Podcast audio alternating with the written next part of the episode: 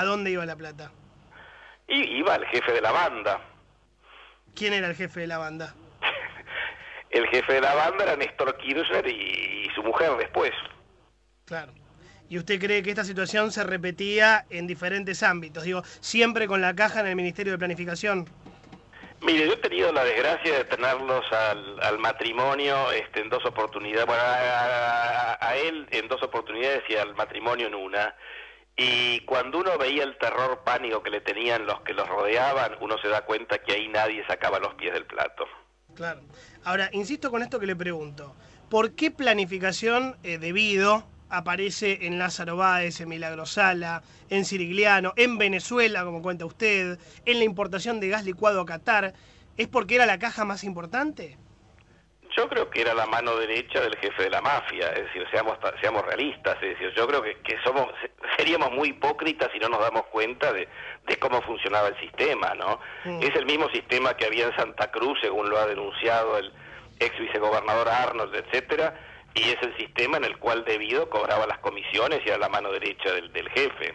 Trasladaron el sistema de Santa Cruz a, nivel nacional. ¿Y usted cree que Debido va a terminar preso como terminó preso José López? Mire, yo espero que sí, yo espero que los diputados tengan un rapto de dignidad y le, lo, expulsen de la Cámara, como pasó con el, en el caso de María Soledad Morales, ¿se acuerda usted? sí el diputado, este, ¿cómo se llamaba? Luque. El, el padre de uno de los que estuvo involucrado en el hecho, que lo expulsaron de la Cámara. Después hubo otra diputada justicialista que también fue expulsada de la Cámara. Yo creo que los hechos son tan contundentes que en algún momento el justicialismo va a tener que expulsarlo. Tenemos el caso de Patti, que usted lo va a recordar también, ¿no? También, también. ¿Usted cree que a debido habría que sacarle los fueros o expulsarlo directamente de la Cámara para que la justicia, si lo tiene que detener, que lo detenga? Yo creo que tienen que tienen que expulsarlo de la Cámara. El peronismo eh, acompaña a la gente hasta la puerta del cementerio. ahí, lo, ahí lo dejan entrar solito. Yo creo que el peronismo va a tener que purificarse en algún momento si aspira a tener posibilidades electorales y bueno, y yo creo que uno de las las monedas de cambio va a ser debido. ¿Y con Cristina qué cree que va a pasar, Sadus? Ah, que es difícil de saber. Yo creo que eventualmente va a ir presa, pero no creo que sea este año, creo que los tiempos judiciales son muy lentos y va a tomar su tiempo, ¿no? Es decir, probablemente el año que viene. Claro. Pero este, no nos olvidemos que Fujimori en Perú está preso hace 10 años, mm. que un el expresidente de Guatemala salió del sillón presidencial y fue a la cárcel. Entonces, yo no veo ninguna razón por la cual no, no vaya Cristina presa. Lucas. Salud, Morando, buenas tardes. Hoy se habla mucho en el mundo eh, de que hay como una expectativa muy grande en los mandatarios de distintos países por Macri, como que la novedad es Macri. ¿Usted está de acuerdo con esto? Digo, imagino que sigue teniendo relaciones con, con cancilleres y con embajadores en, el mundo.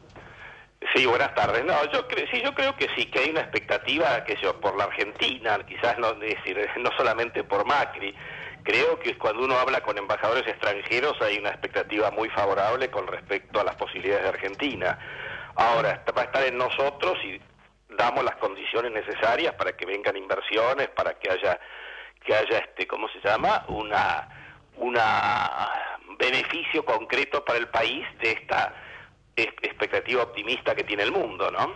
Eduardo, muchísimas gracias por su tiempo. ¿eh? Muchas gracias porque no suele hablar con la prensa, ¿eh? así que le, agradecemos mucho. Le, aclaro que usted en su momento fui el, usted fue el único con el cual hablé. ¿eh?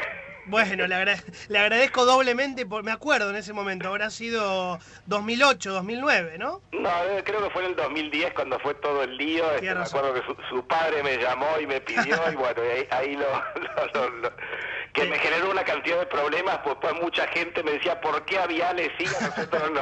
Pero tenía un buen productor, ¿no, Eduardo? Sí, sí. Le mando un abrazo grande. Un abrazo, hasta luego. Eduardo Saduz, el ex embajador argentino en Venezuela, muy fuerte, habla muy poco con los medios de comunicación y me parece que hoy era un día importante para recordar lo que pasó con el